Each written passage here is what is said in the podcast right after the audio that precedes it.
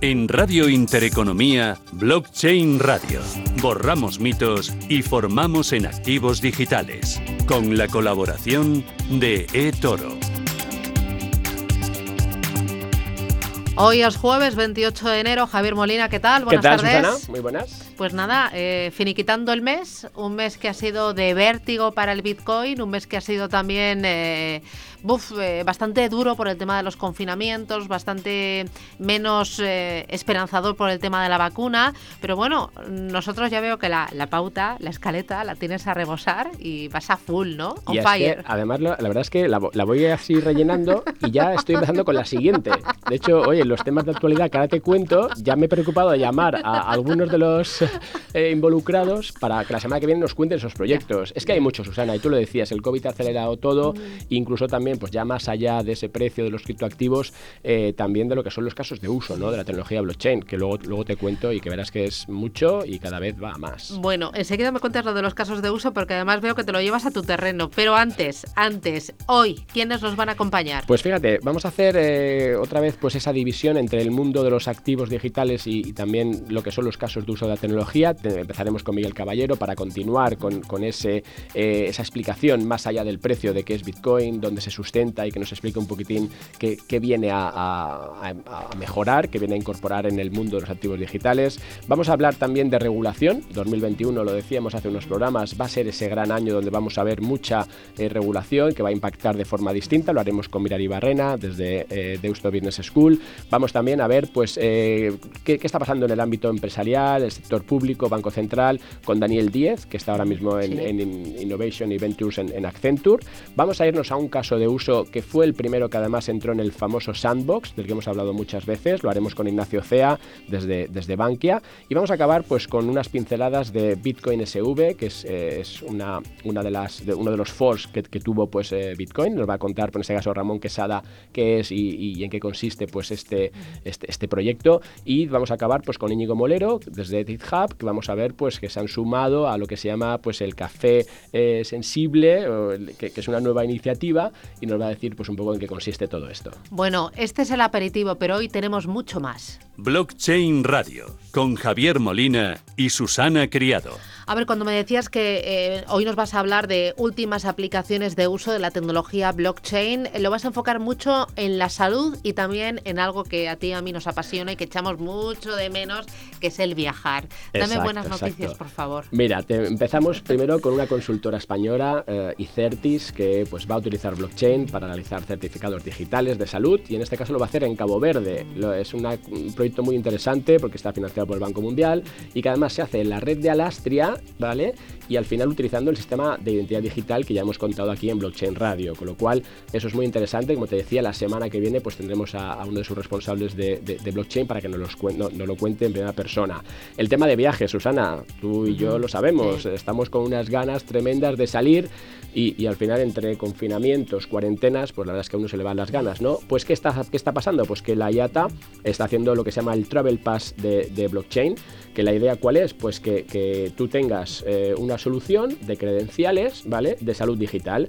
¿Esto qué quiere decir? Pues que vamos a poder empezar a, viajar de, forma, pues yo lo veo más en la parte más internacional eh, y, a lo mejor pues se va a poder reemplazar esas medidas de cuarentena. ¿Cómo? Pues con una aplicación móvil, una aplicación móvil que llevaremos tú y yo y donde vamos a almacenar y, y administrar toda la información sobre nuestro estado de salud. Claro, y la tecnología blockchain lo que va a permitir es certificar que eso es verdad, ¿no? Efectivamente, y eso es inviolable, no podemos modificar, entonces ahí vamos a incorporar nuestras pruebas PCRs, vamos a incorporar nuestras vacunas, es decir, toda aquella información que nos va a permitir eso, viajar, viajar de forma segura y en este caso demostrando de forma, de forma pues inviolable, pues que es verdad, pues que ese test está hecho pues ayer y que la vacuna pues ya la llevas, con lo cual fíjate qué interesante y además que lo está promoviendo la Es decir, que, hay interés en que volvamos a coger esos aviones, Susana, nos podamos ir a, Indonesia este verano, ¿no? En el mundo Bitcoin las cosas más calmadas. Sí, a ver, al final, fíjate, correcciones, correcciones fuertes, al final cuando un activo sube tanto y luego pasa de los 40.000 a los 30.000 dólares, pues es, es normal y además está en el, ese ADN de lo que es este, este ecosistema, la fuerte volatilidad, pero hay una gran diferencia con respecto a 2017-2018. Fíjate que en aquel momento, cuando se alcanzaron los máximos históricos, la vuelta, la vuelta en V, que, dicen los técnicos, pues fue muy rápida, muy, muy violenta.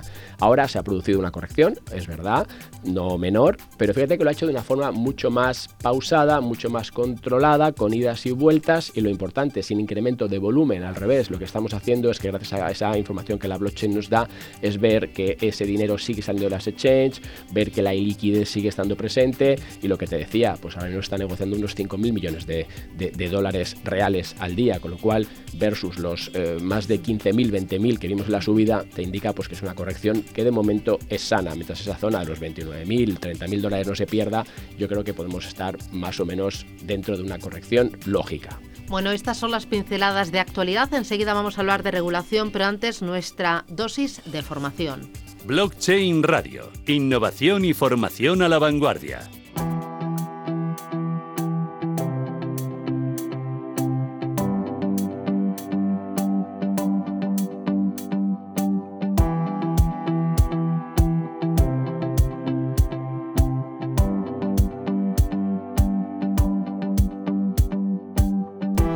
Bueno, prepárate porque me he apuntado a un curso de Bitcoin desde cero. Agárrate porque te voy a dar... Eh, eh, eh, sí, sí, porque me he dado cuenta de que tú y Miguel Caballero vais demasiado deprisa, yo necesito afianzar conocimientos y tengo todavía no lagunas, sino auténticos socavones de conocimiento. Pues Susana, con lo ocupada que estás que no, que no, que no. ¿De dónde sacas tiempo? Uf, porque es fácil.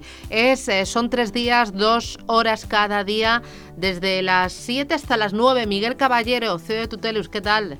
Buenas tardes. Hola, buenas tardes, Susana, ¿cómo estás? Es verdad, ¿no? Es a finales, lo tengo apuntado en la agenda, a finales del mes de febrero y también uno de los primeritos días de marzo, dos horas intensivo, pero, o sea, desde cero, ¿eh? Yo, yo quiero empezar con mi apunte, mi, mi, mi cuaderno, mi bolígrafo y aprender de cero, ¿no? Bueno, fíjate si es desde cero, que el curso lo, cualquier oyente lo puede, lo puede encontrar en bitcoindesdecero.com. Vale. vale. Ahí lo tenemos, desde cero, desde cero. Eh, pues mira, está genial, me hace mucha ilusión que, mm, eh, que estés con nosotros en el curso, Susana, porque de, verdad, básicamente lo hemos lanzado porque ha habido mucha gente que, que bueno, últimamente sobre todo, pues conforme está el mercado, eh, quiere entrar eh, pero es que no sabe cómo se hace. Entonces, ¿cómo, cómo conseguir los primeros Bitcoin? Eh, ¿cómo, eh, bueno, por, qué vale el, Bitcoin lo que vale hoy? ¿Por qué esa volatilidad que comenta Javier? ¿no? ¿Por qué puede subir? ¿Por qué puede bajar mucho? Si nos tenemos que preocupar en el corto plazo con estas cosas. bueno, pues cómo pasar los Bitcoin a una billetera y guardarlos de forma segura y sobre todo un tema muy importante eh, que hemos visto mucho ¿no? en los últimos meses es que la gente no sabe en general no tiene criterio para identificar los famosos, desgraciadamente, que existen scams, ¿no? Es decir, las, eh, bueno, los, que hay por ahí en torno a Internet. Entonces es un curso muy sencillo de seis horas eh, que hemos preparado tres días para no que no explote la cabeza a nadie con muchas horas seguidas. Y precisamente yo creo que vamos a repasar todas estas cosas para ayudar a la gente a entrar al ecosistema de forma segura, paso a paso y con buen pie. Oye, pero eh, yo de momento no quiero invertir, lo único que quiero es formarme, quiero abrir una ventanita a este ecosistema de los criptoactivos y empezar a tener los fundamentos eh, básicos bien asentados. Si yo no quiero invertir, solo quiero aprender, eh, también está para mí, ¿no? Bueno, es que eh, lo que tú haces, Susana, o lo que vas a hacer es lo que debería hacer cualquiera. Nadie tendría que invertir en algo si no lo conoce y no lo comprende. Entonces, por supuesto que va dirigido a eso y, bueno, y luego ya si, si te convence lo que te contemos, ¿no? Y, si, tú estás segura de entender las bases de, Bitcoin, del porqué de las cosas, pues bueno, pues tú serás libre para mover tu dinero o no, lo que tú decidas. Prepárate que soy muy preguntona, ¿eh?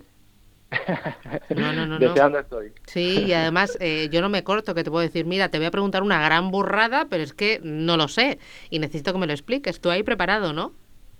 Preparados, listos y como quien dice, pues eso, deseando ya el 23 de febrero que arrancamos, hay ya mucha gente inscrita y bueno, es un reto, es el primer, eh, la primera edición que hacemos, es un perfil eh, pues con menos conocimientos en cripto y en tokens de los programas que solemos hacer, pero al mismo tiempo creo que va a ser un programa muy agradecido porque vais a salir contentos y habiendo entendido las bases, que es un poco el objetivo de todo esto. Que fíjate, Susana, yo sin haber visto el, el, programa, los conceptos que ya hemos mencionado son los que hemos tocado ya, ya aquí. necesito asentarlo un poco, realmente, eh, estamos hablando de los conceptos básicos, ¿no? Que, es eso, pues oye, que es tu wallet, que además te va a servir ya no solamente para el mundo cripto, sino para todo lo que nos va a venir. Mira, por el, proyecto de TizHub, al final tienes que tener tu, monedero también para poder interactuar con la plataforma.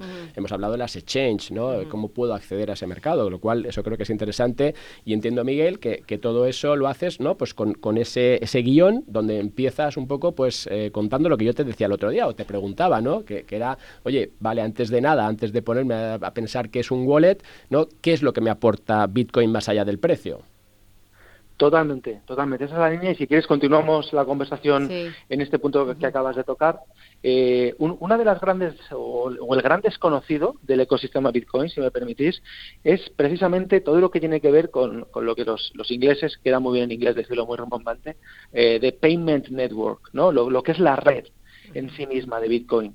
Entonces, cuando pensamos en Bitcoin en general, pensamos en el criptoactivo, en el token, en la criptodivisa, ¿no? Eh, Bitcoin, ah, pues 40.000, 30.000, 20.000, lo que sea. Pero la verdadera potencia que tiene todo este sistema es por la, red creada, descentralizada, abierta, utilizable por cualquiera, que supone Bitcoin. Y eh, los primeros casos de uso que han aparecido y que se están convirtiendo ya en, lo que se llama no killer apps en el mundo técnico, es decir, en, aplicaciones pues que están cambiando eh, paradigmas ¿no? y formas de funcionar, viene precisamente asociado a Bitcoin como red de pagos. Es decir, voy a, no, me voy a extender demasiado porque no tenemos tiempo, lo sé, eh, pero eh, tenemos una serie de redes de pago en el mundo que todos conocemos, ¿no? Está la red de Visa, está la red de PayPal, está la red de, o sea, hay muchísimas redes. Digo esos dos ejemplos, eh, Swift, que tenemos, por ejemplo, en Europa, etcétera, y son redes privadas. Entonces, pues bueno, cada red se encarga de transferir el dinero, de apuntes contables de cuenta a cuenta y de autenticar a los usuarios. Entonces, Bitcoin es eh, algo equivalente como red, pero abierta y disponible para todos. Entonces ya hay aplicaciones para poder mover dinero eh, tokenizado, es decir, en Bitcoin, o en, unidades grandes o en pequeñitas, en Satoshis, a través de la red de pagos de Bitcoin. Entonces, yo puedo transferir ahora mismo a Javier o a Susana eh, pues 50 euros en Bitcoin o un céntimo de euro, ¿vale? Porque lo puedo hacer a través de, de una segunda capa sobre Bitcoin, que se llama Lightning Network, con unos costes absolutamente ridículos y a tiempo real. Entonces, creo que, aquí va a haber muchísimo negocio que desarrollar los próximos meses, porque, bueno, al final estamos hablando de, plantear eh, transferencias eh, monetarias de criptoactivos entre cualquier lugar del mundo de forma prácticamente gratuita a través de una red abierta llamada Bitcoin.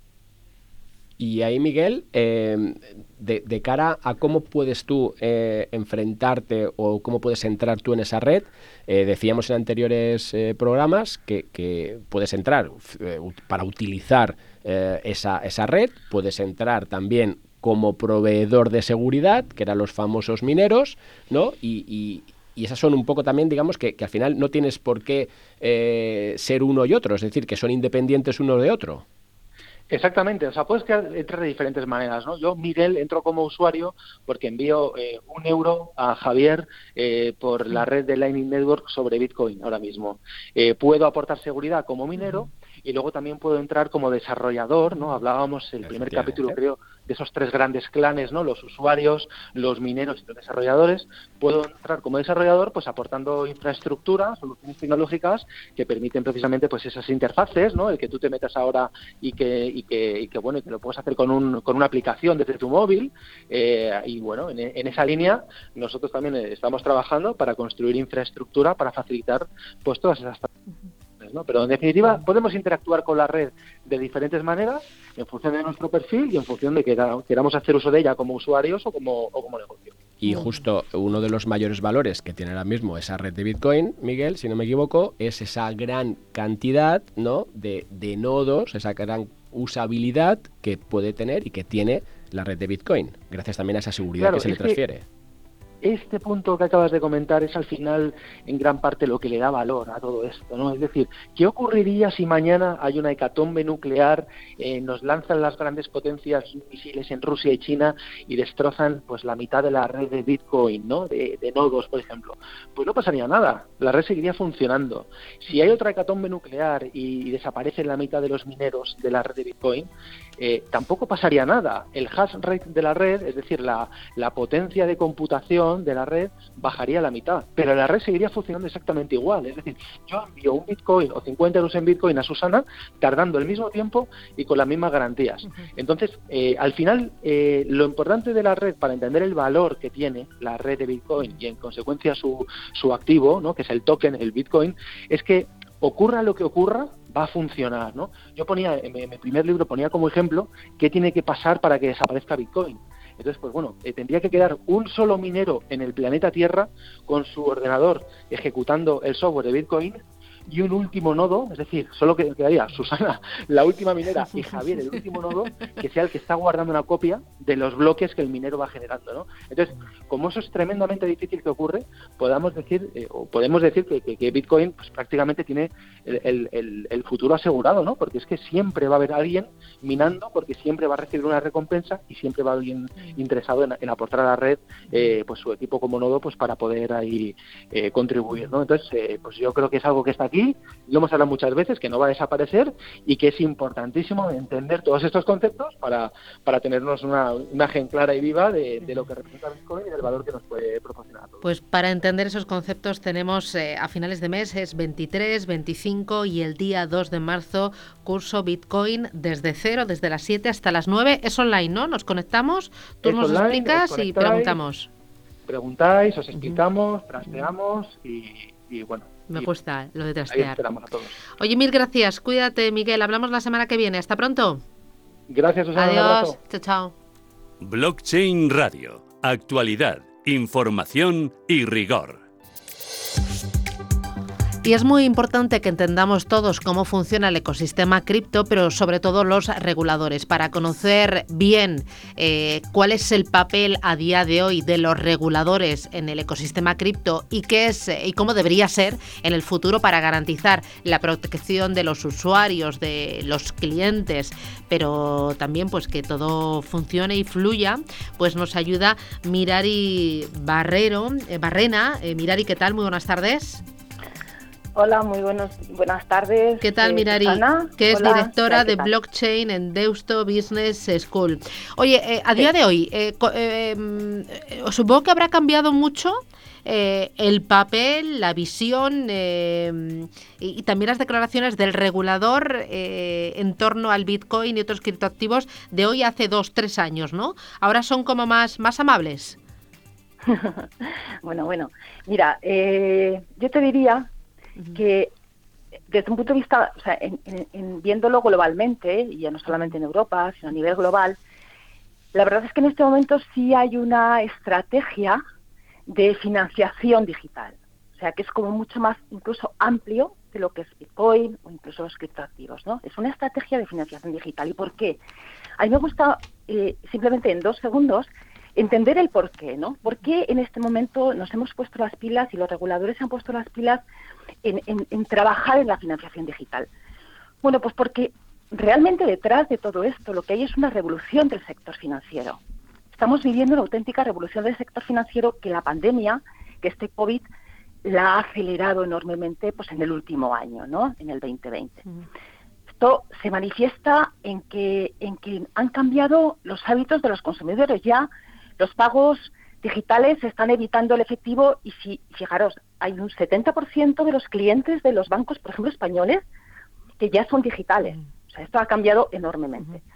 Pero además tenemos unas tecnologías, como por ejemplo la inteligencia artificial para el conocimiento del cliente y blockchain, por supuesto, para los pagos inmediatos, que nos permiten avanzar muchísimo en el sector financiero. Pero además hay otro, el tercer elemento que nos encontramos hoy en día, ¿no?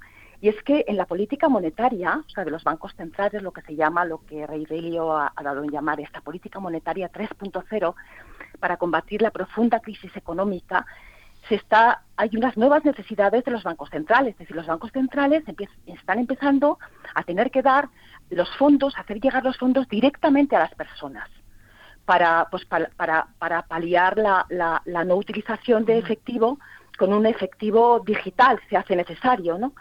Todo esto, si a todo esto añadimos que de repente alguien como una entidad tan, tan, tan, con, tantos millones de seguidores y de usuarios como es Facebook, eh, le da por trabajar en los pagos entre personas, ¿no? Directamente a través de sus redes.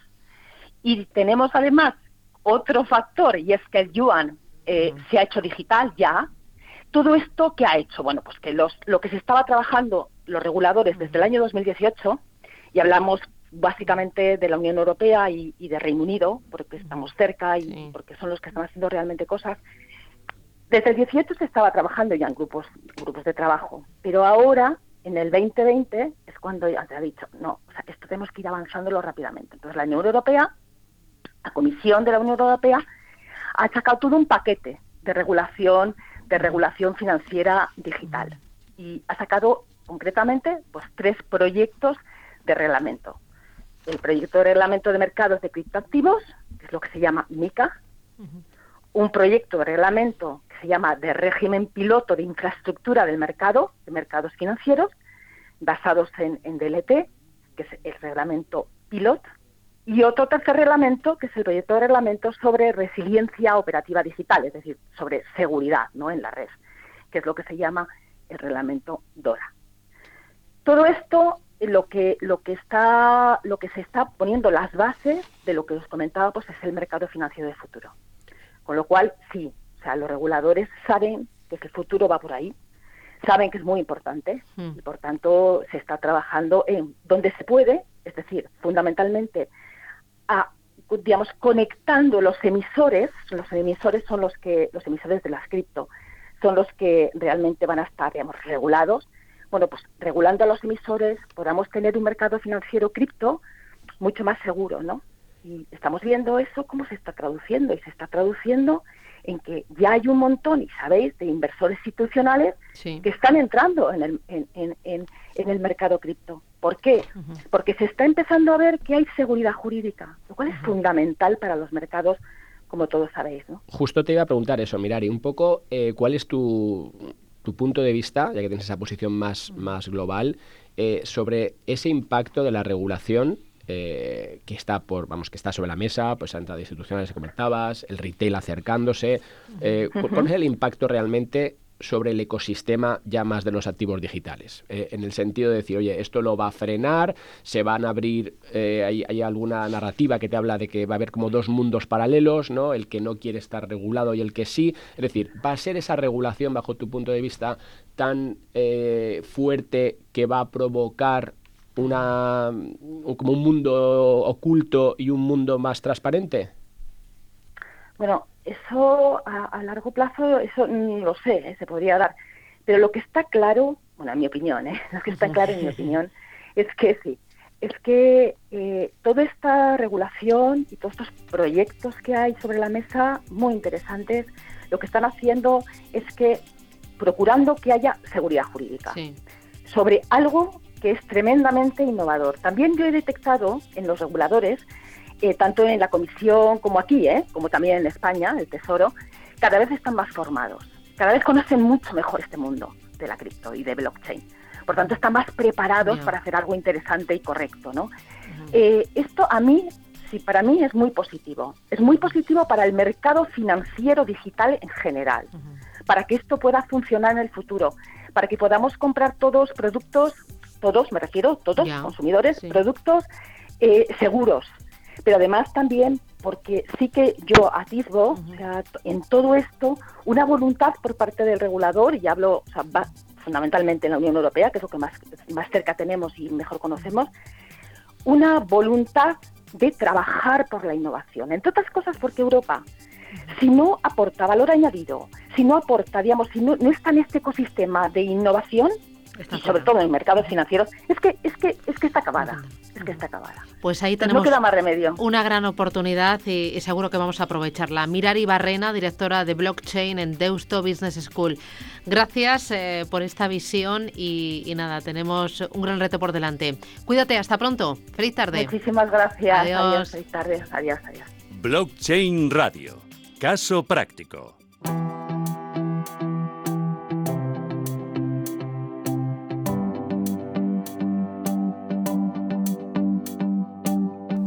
Bueno, y en el siguiente espacio tenemos la oportunidad de charlar a un viejo amigo de esta casa, eh, Daniel Díaz García. Daniel, ¿qué tal? Muy buenas tardes, bienvenido. Buenas tardes, Susana. Eh, porque eh, yo ya hace unos cuantos años que empecé a hablar contigo de temas de tecnología digital, de innovación, de blockchain y madre mía, cuánto eh, ha cambiado el panorama, el interés y, también los casos prácticos que están poniendo en marcha todas las compañías. Bueno, Daniel Díaz García está en el Departamento de Innovación en Accenture. ¿Cómo es tu cargo, Daniel? Que Innovation and en Accenture? Sí, soy el responsable, como tal, dentro del, área de innovación, de llevar el go-to-market, tanto para todas aquellas iniciativas en las cuales se organiza a nivel interno de, Accenture, las cuales se investiga se crean activos, como la parte de Ventures, ¿no? que tenemos un programa que se llama Spotlight, entre otros, en los cuales al final financiamos e invertimos en grandes empresas para al final llevar sus productos al mercado. Y Daniel, eh, si lo bajamos al tema más de blockchain, el ámbito empresarial, un poco lo que es sector público, sector financiero, en toda esta trayectoria que, tienes ya en este nuevo puesto, ¿cómo ves ese, ese futuro, si quieres, de, en, el ámbito, si vamos a bajarlo más al ámbito financiero? y un poco por también concretar, eh, blockchain para mí es un middleware. Entonces es una tecnología que te habilita al final eh, mayor disponibilidad y traza del dato algo que al final es eh, imprescindible cuando trabajas con modelos analíticos, ¿no? El esa resiliencia, tener datos bien estandarizados y que si quieres utilizar a lo largo de varias unidades en grandes empresas o entre diferentes corporaciones, eh, que no tengas ese gran riesgo de switching, ¿no? de cambio entre esos sistemas de datos a otros. Al final resolvemos problemas de naturaleza eh, política o de, naturaleza también de, de, procesos muy complejos ¿no? que impedían a las grandes organizaciones eh, o bien transferir datos entre ellas o utilizar entre ellas. Dentro de esto, al final, eh, yo encuentro grandes tendencias para este año, un poco como siempre, ¿no? Eh, lo que solemos ver todos los años, liderado por el ámbito financiero. ¿Qué puntos principales veo de interés? Pues al final, un poco el, como nos trae la regulación de AMICA, veo que al final el regulador europeo eh, se desmarca un poco, no tanto entrando en el ámbito cripto, sino eh, creando, intentando proponer una regulación más en el marco de activos eh, digitalizados emitidos por entes privados o institucionales.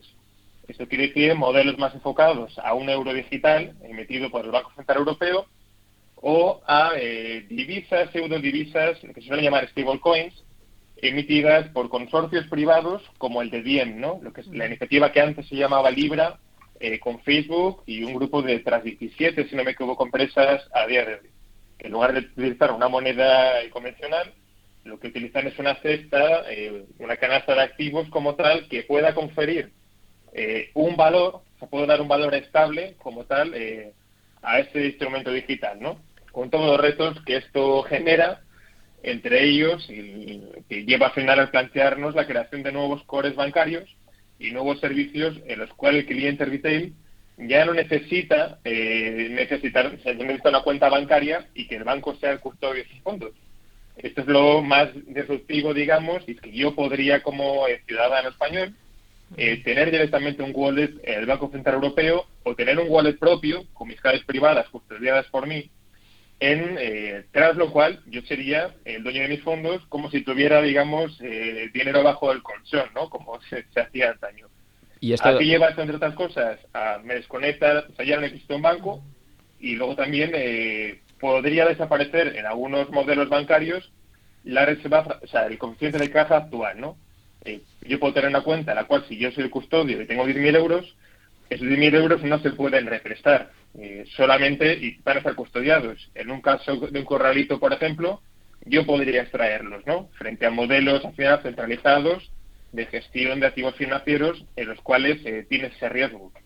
Pero eso, Daniel, yo lo veo como años luz, ¿no? Es decir, es un, eso sí que es el, gran reseteo, ¿no? Es el, gran reseteo de, todo este sistema financiero en el cual estamos. Y, y, eso pues también conlleva pues una serie de, yo creo, de, de, riesgos, ¿no? ¿Cuál es tu mm. punto de vista de cuán cerca estamos de, de, poder ir hacia ese punto único, ¿no? A ese money o ese que, que, a veces hemos comentado.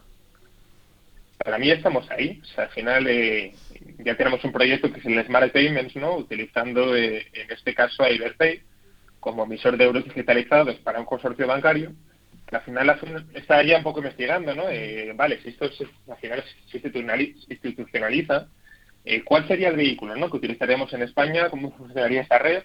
¿Y cuáles serían los modelos de negocio? ¿no? ¿O cómo prepararse las instituciones financieras a esto? Eh, yo creo no solamente que estamos de casi ahí y probablemente a finales de este año ya tengamos un preludio de este euro digital, eh, sino que es que no nos queda otra. Tenemos que ir muy rápido. ¿Por qué? Porque en un wallet yo puedo no solamente tener euros digitales, puedo tener yuanes digitales. Si yo tengo, por ejemplo, un tipo fijo, en aquí, ¿no? Eh, un depósito en España que me da el 0,7%, eh, yo quizás puedo tener un depósito en yuanes eh, de forma totalmente legal, teniendo el equivalente, no hay el customer y demás, pero tener un 7 o 8% de tipo de interés anual, ¿no? Entonces, yo podría utilizar con más facilidad eh, otras divisas, ¿no? Más allá del dólar, concretamente el yuan, ¿no? Cuya principal estrategia yo creo que empieza a ser eh, el intentar hacer, ¿no? Ese sorpaso al dólar eh, a través de su digitalización, de cómo poder utilizar nuevos canales de uso del mismo, en los cuales sea el consumidor, sobre todo retail, quien empieza a utilizarlo, ¿no? Al final del día, el ciudadano europeo le da un poco igual si utiliza criptomonedas, si le utiliza el euro y demás, ¿no?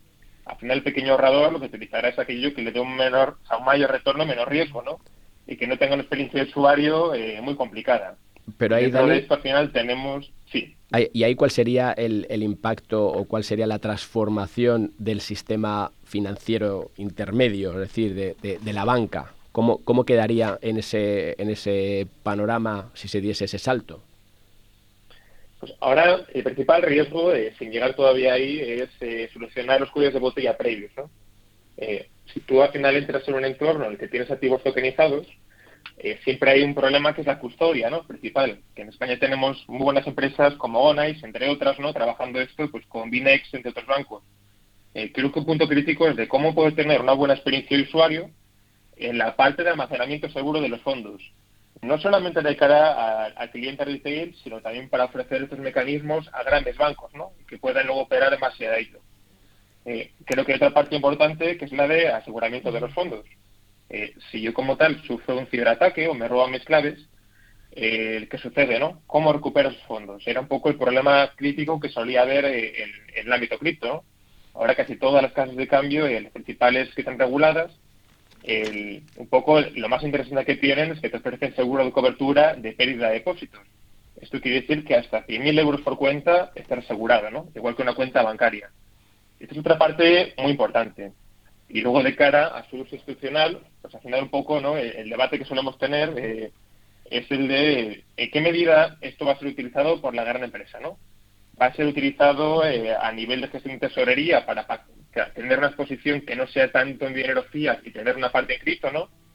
Ya no digo llegar a extremos, ¿no? Como el de MicroStrategy, que han cambiado toda su tesorería como tal por Bitcoin, concretamente, porque en teoría para ellos se hacía más sencillo toda la parte de su gestión y les protegía de riesgos futuros. Lo cual ese es un tema al que tocamos un poco, ¿eh, Javi? yo, yo creo que en esa parte tenemos un componente muy grande a nivel de mercado en el cual lo que se valora, como tú bien expones, ¿no? y como cierto detalle, que esto tiene un enorme valor para todo tipo de inversor, no, no solamente el institucional, sino también el retail, como activo diversificador de riesgos. Y esa para mí ha sido siempre ¿no? la tendencia actual que explicaba gran parte de la adopción en los últimos, que, sobre todo, 3-4 años. Pero yo ahora lo que veo, en mi opinión, es eh, una nueva tendencia, eh, más iniciada por personas concretas en grandes organizaciones con mucho peso, en la cual su apuesta es un poco diferente, ¿no? en la cual ven que, pues bueno, que la fragilidad de las, eh, de las monedas, ¿no? de los grandes estados y bancos centrales empieza a aumentar por hacer las grandes políticas monetarias expansivas, ¿no? las emisiones masivas de deuda, que al final no se suelen corresponder con una creación correspondiente de riqueza, sino que llevan ¿no? a mecanismos un poco de, de, aumentar muchísimo los niveles de endeudamiento que tenemos en las economías. Eh, y un poco lo que veo es que muchas empresas empiezan ya a poner un, ni siquiera es un cisne negro porque es un escenario que no, o sea, ya como estamos acostumbrados ya, ya, es sorprendente, ¿no? Más con todo lo que estamos viendo en los últimos tiempos. Lo, que pasa, Dani, en que, es que lo, que veo es que no obstante, o sea, está bien eso del el sound money que tú, que tú comentabas, eh, lo, vamos, bien, lo veo bien. Lo que pasa es que con estos niveles todavía que tenemos de volatilidad, pensar en eso, ¿no? Y, y incorporarle una tesorería me parece que más allá de, del hype, eh, o sea, o, vamos, también surgirá eh, un día en MicroStrategy que mencionabas, o sea, yo es que lo veo, que alguien que esté sentado en, en la mesa de dirección con estas, estos, estos precios actuales, levante la mano y diga, oye, eh, esto ya está, no, no tiene más sentido, ¿no? Entonces veo que, es muy arriesgado, ¿no? o sea, que, que es como adelantarse mucho en ese lado y es hacer una apuesta muy compleja. En cambio, como una set class, que es un poco lo, que yo veo, pues también es verdad que yo estoy, pues al final, sesgado por, por, la experiencia más financiera, ¿no? del entorno, pues ahí sí que lo puedo ubicar, ¿no? Y puedo decir, oye, pues ese 5% que hablábamos en el libro blockchain de hace unos años, Dani, eh, lo veo como con más sentido, ¿no?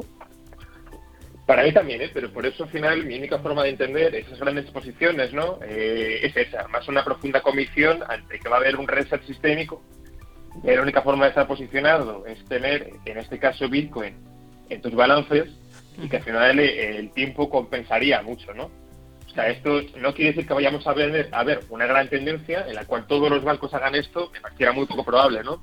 Pero sí que empezamos a ver cómo de repente empiezan a aparecer empresas, eh, una que está planteando esto y que hubo debates incluso en Twitter y que me consta que las últimas semanas están haciendo una revisión es Tesla, ¿no?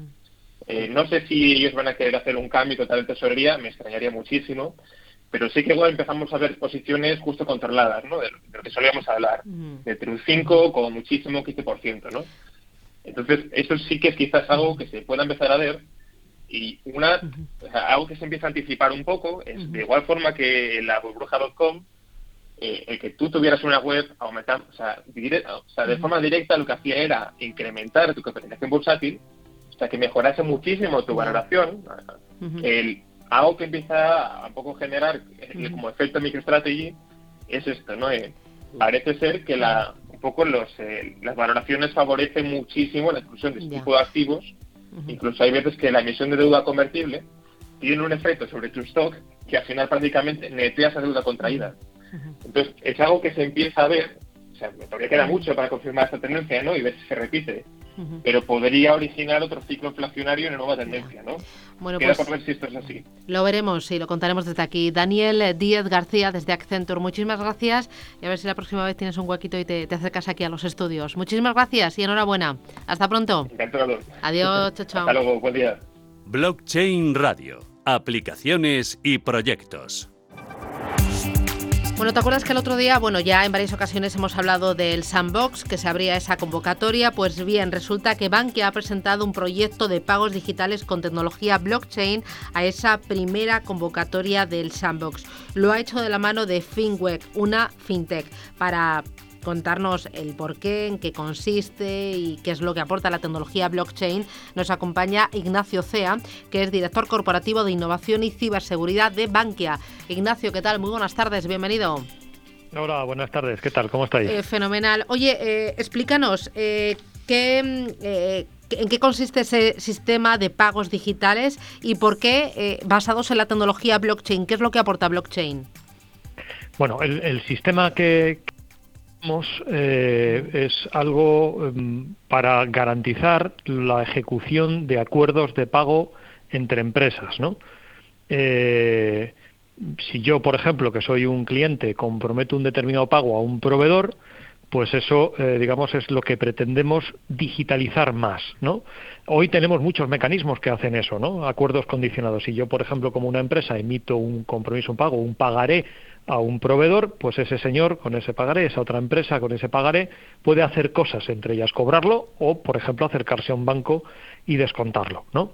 Eh, lo mismo que te cuento para un pagaré, lo tienes para un cheque, para un aval, o sea, en el fondo son todo compromisos de pago. Pero si uno se fija, todos esos compromisos de pago eh, están bastante poco digitalizados. Para empezar, eh, se hacen en papel. Eh, para continuar es difícil endosarlos, o sea, transmitirlos la propiedad a otro, porque además hay que hacerlo tal y como lo marca la literalidad de la ley, pues a veces con firma manuscrita.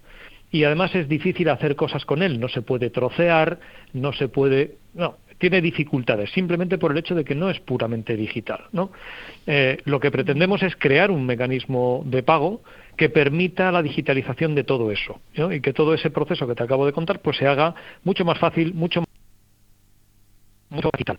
Y tiene que tener las mismas garantías que jurídicas que hoy tienen los instrumentos que antes te comentaba, ¿no? O cualquier otro que nos podemos inventar alrededor de eso, ¿no? Eh, bien, la tecnología blockchain lo que nos permite es garantizar de alguna forma seguridad técnica, quiere decir que todo queda bien grabado, que no se puede cambiar, que queda todo perfectamente traceado, que se sabe quién tiene qué en qué momento. Es decir, en el fondo, hacer un sistema para gestionar ese título de una forma mucho más robusta que la que hoy incluso tenemos hoy, ¿no? Esa es un poco la razón. y ahí, este Ignacio, eh, esta herramienta de donde das esa facilidad de diferenciación y liquidez a las pymes, eh, ¿la, hacéis únicamente para clientes de Bankia o es una red que va a estar abierta a todo el sistema? Nuestra intención es que sea una red abierta a todo el sistema, es decir, impulsada porque eh, en el fondo que sea solo para clientes de Bankia lo hace limitada, ¿no? Eh, por muy grande que seamos. ¿no? Lo, aquí lo útil es que sea útil para todo el sistema, para todas las empresas de España. Por tanto, sí, nosotros impulsamos el proyecto, nosotros iremos sacando seguramente sobre esa, si, si todo va a buen puerto, ¿no? iremos sacando productos derivados eh, nuevos derivados de esa tecnología y seremos los primeros en sacarlos, pero no tenemos ninguna intención de que sea propiedad exclusiva de, de Bankia. Todo lo contrario. Necesitamos que tenga masa crítica para que de verdad sea útil para la sociedad. Al final es aportar valor a todos los clientes utilizando la tecnología blockchain, valor y seguridad. Exacto. Exacto. Y además ahí, en tiempo real, Ignacio, entiendo. O sea, que eso lo estás haciendo desde tu aplicación, ¿no? Y, lo estás viendo al momento. O sea, lo ideal sería, fíjate, el mecanismo actual. Hoy, ¿cómo se emite un pagaré? Pues te llega una carta, así por decirlo de alguna manera, te llega una carta con el pagaré, y el pagaré tú lo coges, te tienes que ir a un banco, no sabes, tienes que buscar un hueco para, para ir al banco, tienes que descontarlo. es arcaico, es arcaico. Es, vamos, es que esto es el siglo XXI y, y, todo ese proceso lo seguimos haciendo de una forma bastante arcaica, ¿no? Pues imagínate ahora el nuevo proceso. Yo, el CFO, desde mi puesto de, de trabajo, le doy a un botón, emito el pagaré a la empresa, que le llega al móvil y que de un botonazo lo descuenta. O sea, podríamos hacer que todo eso transcurriera en, un instante. Claro, eso nos hace más eficientes, más eficaces, ahorro de costes, ahorro de tiempo y seguramente que dirán muchas pequeñas y medianas empresas que son las que lo van a utilizar sobre todo, eh, esto como no, no, no, no lo hemos hecho antes, ¿no? Claro, exacto. Pues ¿por qué no lo hemos hecho antes? Bueno, pues entre otras cosas porque hay algunos aspectos que hay que matizar en la ley, ¿no? Y, que justo, Ignacio, entiendo que ir al sandbox es para esa parte que nos queda pendiente, ¿no? La parte más, más legal. Exacto. Eso es la razón. porque la tecnología la tenemos, ya hemos hecho eh, la sandbox eh, entre las cosas que prefija es que vayas con productos eh, con proyectos suficientemente maduros. La tecnología funciona, pruebas hemos hecho, hemos hecho todo el circuito de todo esto. Eh, bueno, pues todo eso ya lo tenemos hecho. Ahora qué se trata, pues se trata de ponerlo en prueba real, por decirlo de alguna manera, y eso ya implica un ambiente más controlado eh, en Sandbox. Pues nada, cuanto antes y cuando sea, vienes y nos lo cuentas. Ignacio Cea, desde el Departamento de Ciberseguridad e Innovación de Bankia. Enhorabuena y gracias. Hasta pronto. Nada. Gracias. Muchas gracias a vosotros. Hasta luego. Digital Assets en Blockchain Radio, con Javier Molina y Susana Criado. Y hoy también con Ramón Quesada, que es cofundador de la comunidad BSV en Valencia. ¿Lo dices así, Ramón? ¿BSV? Correcto, correcto. Vale. Eh, eh, oye, eh, cuéntame qué, qué, qué, es la comunidad BSV, quiénes sois, desde cuándo, por qué, cuál es vuestro leitmotiv. A ver, esto nace a raíz de el primer split, split que hubo en Bitcoin en, en agosto del 2017 se crea el ticker BCH y a raíz de ahí se crea la comunidad. Eh, y luego un año después, eh, ya siendo incluso mitad también de, de, porque nosotros apostábamos por eh, una forma diferente de, escalar hacia bloques grandes y ahí están los resultados, evidentemente. Sí, porque em, ahí, Susana, un poco para ponerlo en antecedentes, o sea, Bitcoin SV es, un fork, ¿no? Como, como decía pues ahora, ahora Ramón, ¿no? Que, se da dentro de, Bitcoin, ¿no? Dentro de, BTC, donde lo que eh, se busca, ¿no? Es, justo eso, ¿no? Eh, dar buscar bloques de mayor tamaño, es decir, hacer más escalable, más utilizable, si quieres, ¿no? Pues toda la, la, red que, que Bitcoin tiene. Entonces ahí aparece pues otro criptoactivo, ¿no? Otro enfoque, que es el que, pues, ¿no? Ramón, vosotros pues defendéis, ¿no? Desde, desde pues esa comunidad que, tenéis y que, bueno, esta, entrevista surge porque un buen amigo mío, que es José Antonio eh, Bustos de, Mallorca, pues se, me estaba diciendo lo mismo. Oye, Javier, olvídate de BTC, tienes que centrarte en, en, en, BSV. BTC es Bitcoin, es así como lo llamáis vosotros, es, como, como, el ticker, ¿no? Al final. Em, este, eres Javier, ¿no? Sí, sí, sí. Javier, eh, te, manda, te manda un saludo desde Mallorca este amigo. ¿eh? Ahora se va para allá, ¿eh? Ahora se va para allá, que se coge un avión y, se va. Y me dijo, oye, cuando hables con él, salúdale, por favor. Digo, por supuesto. Pues el, el tema es que siempre hemos tenido esa discusión ahí un poco, Ramón, ¿no? Con, con José, ¿no? Que, él siempre... Pues, voy a ir un poquito más atrás a las palabras que tú has dicho antes, porque mm, no, no va a ser el motivo ahora de... Hay muy poco tiempo y esto va muy rápido.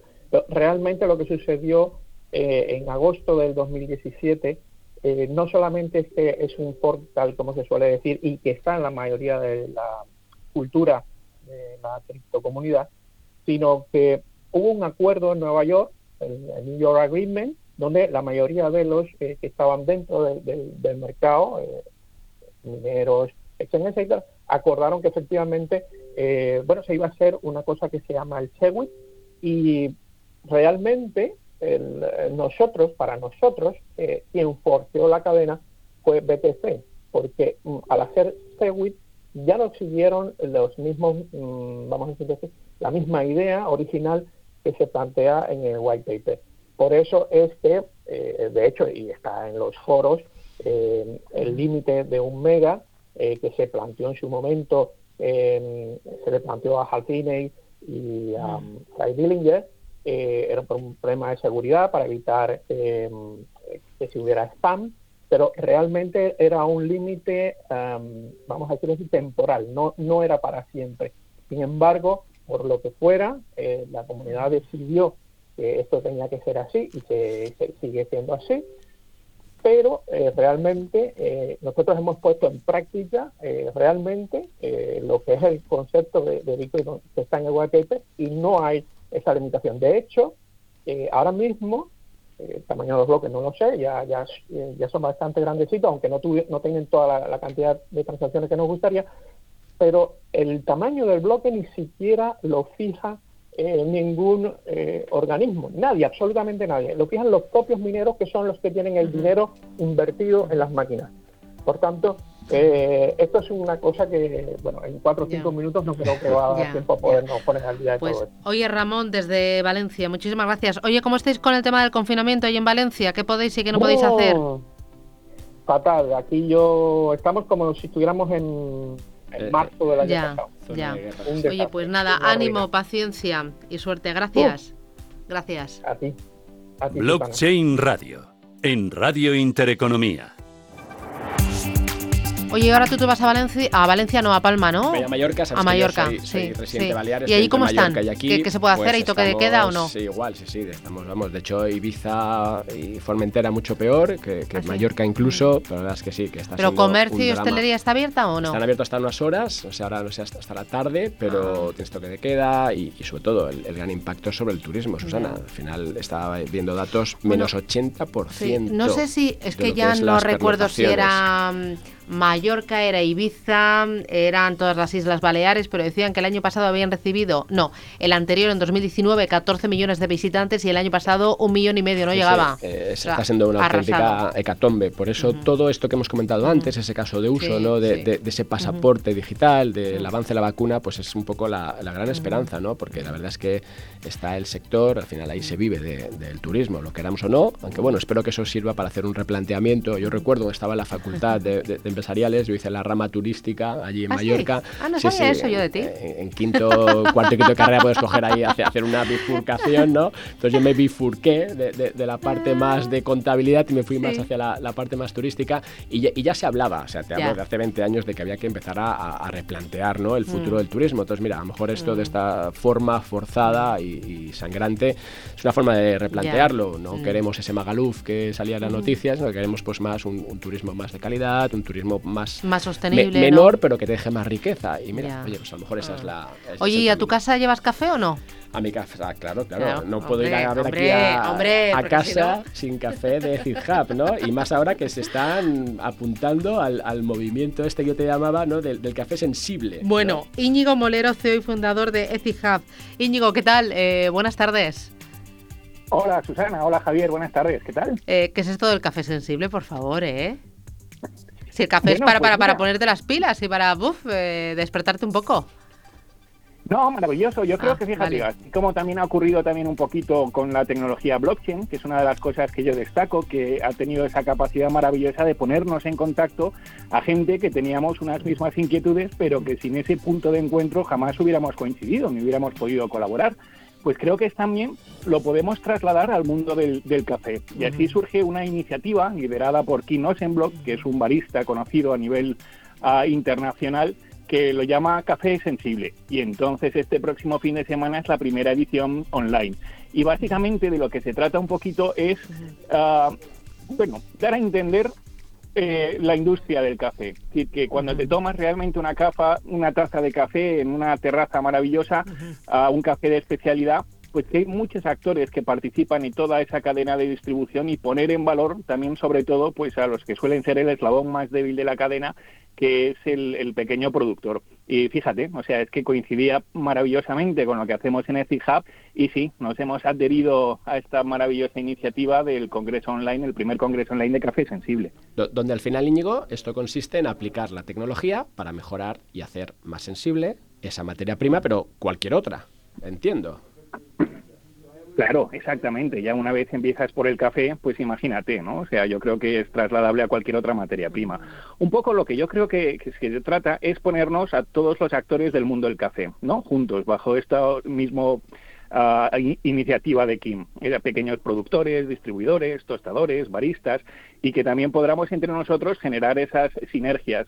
Por nuestra parte, vamos a colaborar también en, en pues bueno, fíjate, a mí me han invitado, voy a dar una charla sobre blockchain, Jordi Riula otro del equipo sobre cómo incorporamos el token Ethics dentro de nuestro ecosistema. Gabriela Chan va a hablar de lo que hacemos en Ethic Hub y es un poco pues lo que siempre decimos, ¿no? Abrir, ojalá podamos despertar la curiosidad en otros muchos actores y que nos pregunten y que por qué no puedan incorporar la tecnología blockchain y hacer un ecosistema mucho más colaborativo entre todos nosotros, trabajando bajo estas mismas premisas. Y en este primer congreso online se puede apuntar eh, cualquier persona que nos esté escuchando, cualquier apasionado simplemente del café, aunque no sepa nada de blockchain blockchain? O sea, ¿a quién va dirigido? Sí, nada, cualquier persona está invitadísima. Además, ya hay una página web que es congresocafesensible.com, pero creo que está especialmente interesado para esos actores del café, ¿no? O sea, tostadores, eh, distribuidores, eh, pequeños productores y fíjate que nosotros también participamos y a los que se apunten en una de las especialidades les vamos a regalar nuestros ethics también, ¿no? Para que empiecen a ser criptosuarios, que es lo que yo siempre insisto mucho. Susana, que hay que empezar a cacharrear con la tecnología y empezar a moverlo, a hacerte un wallet, que entonces es cuando vislumbras las posibilidades. Yo estoy en ello, que me he apuntado con Miguel Caballero a un curso de Bitcoin y voy a empezar de cero aprender y ya veréis, echaros a temblar. Ah, pues fantástico, porque Miguel, la labor que hace en Tutelus es encomiable. Hombre, me voy a tomar, o sea, voy a ir a las clases con el cafecito tuyo y así, pues eso, me voy a poner las pilas total. Además, Miguel es Haber también, ¿Ah, tenemos mucho cariño, sí, sí, sí, y nos promociona mucho. Bueno, claro, la suerte es que como nos conocemos desde hace mucho tiempo, pues hemos visto los dos ir creciendo nuestros pequeños proyectos eh, y nada, y compartiendo pues eso, ¿no? Pues un poco las experiencias y conocimientos, o sea que estás en muy buenas manos. Y al final Íñigo está en todos lados, Susana. Anoche lo tuvimos en una noche con, que es ¿Ah, ese, proyecto que, ah, tiene, Mónica. tiene Mónica, y, justo pues hablando un poco de, eso de, de Hub, pero al final, y ahora con este proyecto, ¿no? De, de, ese congreso, de ese café sensible, al final, Íñigo, eh, la idea es esa, ¿no? Es aterrizar la criptoeconomía en el mundo real.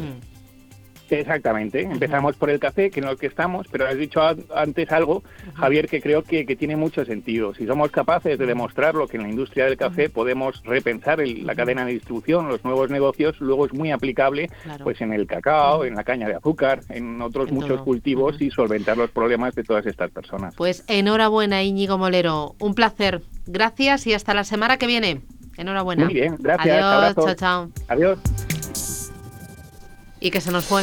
Y fíjate, Susana, la de puestos de trabajo que se abren en este campo. Íñigo lo ha dicho ahora, o sea, no va solamente de café, sino que tienes mil materias primas solamente por tomar ese pequeño camino ¿no? que se abre. Con lo cual, yo creo que es un mundo es combinar también economía real con, con criptoeconomía, o sea, con, con, nueva tecnología, innovación, ¿no? Eh, sí, sí, con lo cual, abrir nuevas vías, nuevas puertas. Yo creo que esto, este programa, con tal de que abra esa, ¿no? que, que nos cree ese gusanillo, que despierte, ese interés, mm. ya, ya me doy por satisfecho. Pues estupendo. Javier, nos vemos la semana que viene, el jueves. Cuídate, que tengas feliz eh, viaje, feliz vuelo y, y, nada, cuídate mucho. Nos vemos aquí la semana que viene. Chao, chao. Adiós.